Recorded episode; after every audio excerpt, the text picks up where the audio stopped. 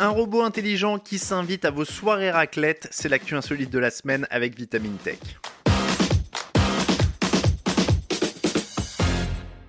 On approche de l'hiver et ça siffle le coup d'envoi de la période de la raclette, cette demi-meule de fromage qui fond sous la chaleur d'un four électrique ou au charbon et que l'on racle avec une spatule. Ça c'est la version traditionnelle. La plus populaire reste celle que nous connaissons tous avec les petits poêlons individuels, ce que l'on glisse dans un appareil électrique doté d'une résistance chauffante. Dans tous les cas, le résultat est le même, le fromage fondu vient enrober des pommes de terre, des petits oignons et des charcuteries variées. Le tout est accompagné d'indispensables et d'une bonne dose de vin blanc ou rouge pour faire passer le tout, avec modération évidemment.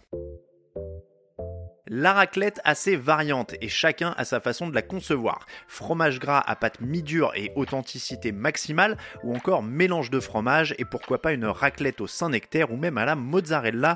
Tout est permis, enfin presque, car la raclette c'est l'esprit de la tradition et la tradition c'est sacré. Justement, il se trouve qu'Emmanuel Pigna, un chercheur en robotique à l'Institut IDIAP à Martigny en Suisse, s'est permis de franchir les interdits. Il a créé le Roboclette. Comme son nom le laisse supposer, il s'agit d'un robot capable de faire de la raclette. On lui pardonne car il a l'avantage de venir du pays du fromage, la Suisse. De plus, si ce robot vient révolutionner la pratique de la raclette, il se base sur sa version traditionnelle. On retrouve la demi-meule de fromage à chauffer plutôt que le découpage en tranches à destination d'un poêlon. Le roboclette se présente sous la forme d'un robot doté de deux bras articulés indépendants. Ils sont fixés sur une bordure de table de part et d'autre d'un four suspendu.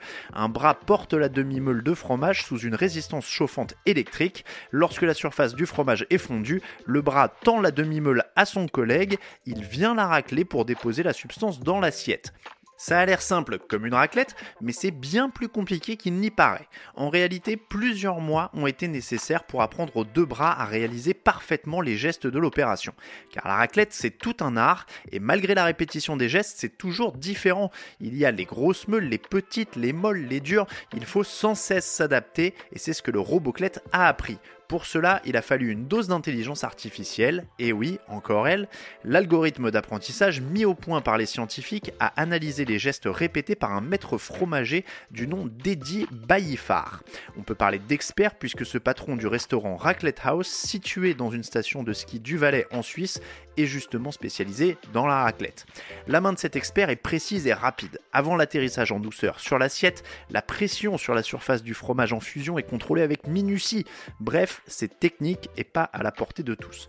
Pour que le robot puisse répéter parfaitement ses gestes et les adapter au type de fromage, deux méthodes ont été utilisées.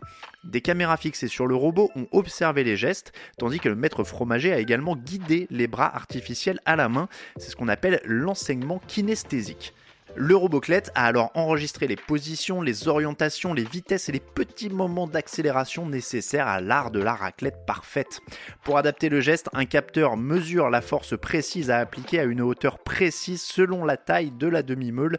Grâce à ce long apprentissage, le robot sait désormais varier les gestes pour adapter ses mouvements aux différentes particularités des fromages utilisés.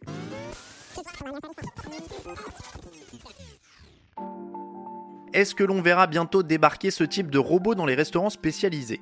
Ma spatule à raclette me dit que non. On se souvient des robots pizzaiolo des restaurants Pazzi. En juillet 2021, deux entrepreneurs avaient ouvert une pizzeria à proximité de Beaubourg à Paris. Exit les pizzaiolo, ce robot génial pouvait préparer jusqu'à 80 pizzas par heure, sans broncher ni se reposer.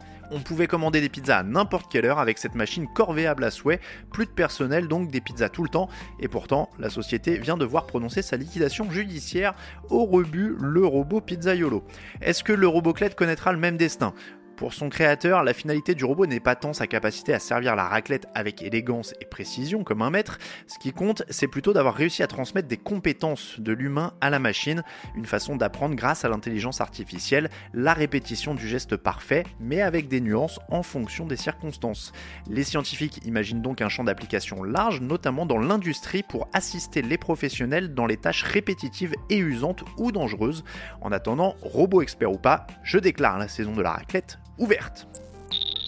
C'est tout pour cet épisode de Vitamine Tech qui sont bons le fromage fondu. Si ce podcast vous plaît, n'hésitez pas à nous retrouver sur vos applications d'écoute préférées pour vous abonner et ne manquer aucun épisode à venir. Pensez également à partager l'épisode sur les réseaux sociaux ou à faire connaître Vitamine Tech et les autres podcasts de Futura. Pour être sûr de continuer de nous suivre tout au long de l'année, pensez à vous abonner à Vitamine Tech et à nos autres podcasts. Pour le reste, je vous souhaite à toutes et à tous une excellente soirée ou une très bonne journée et je vous dis à la semaine prochaine dans Vitamine Tech.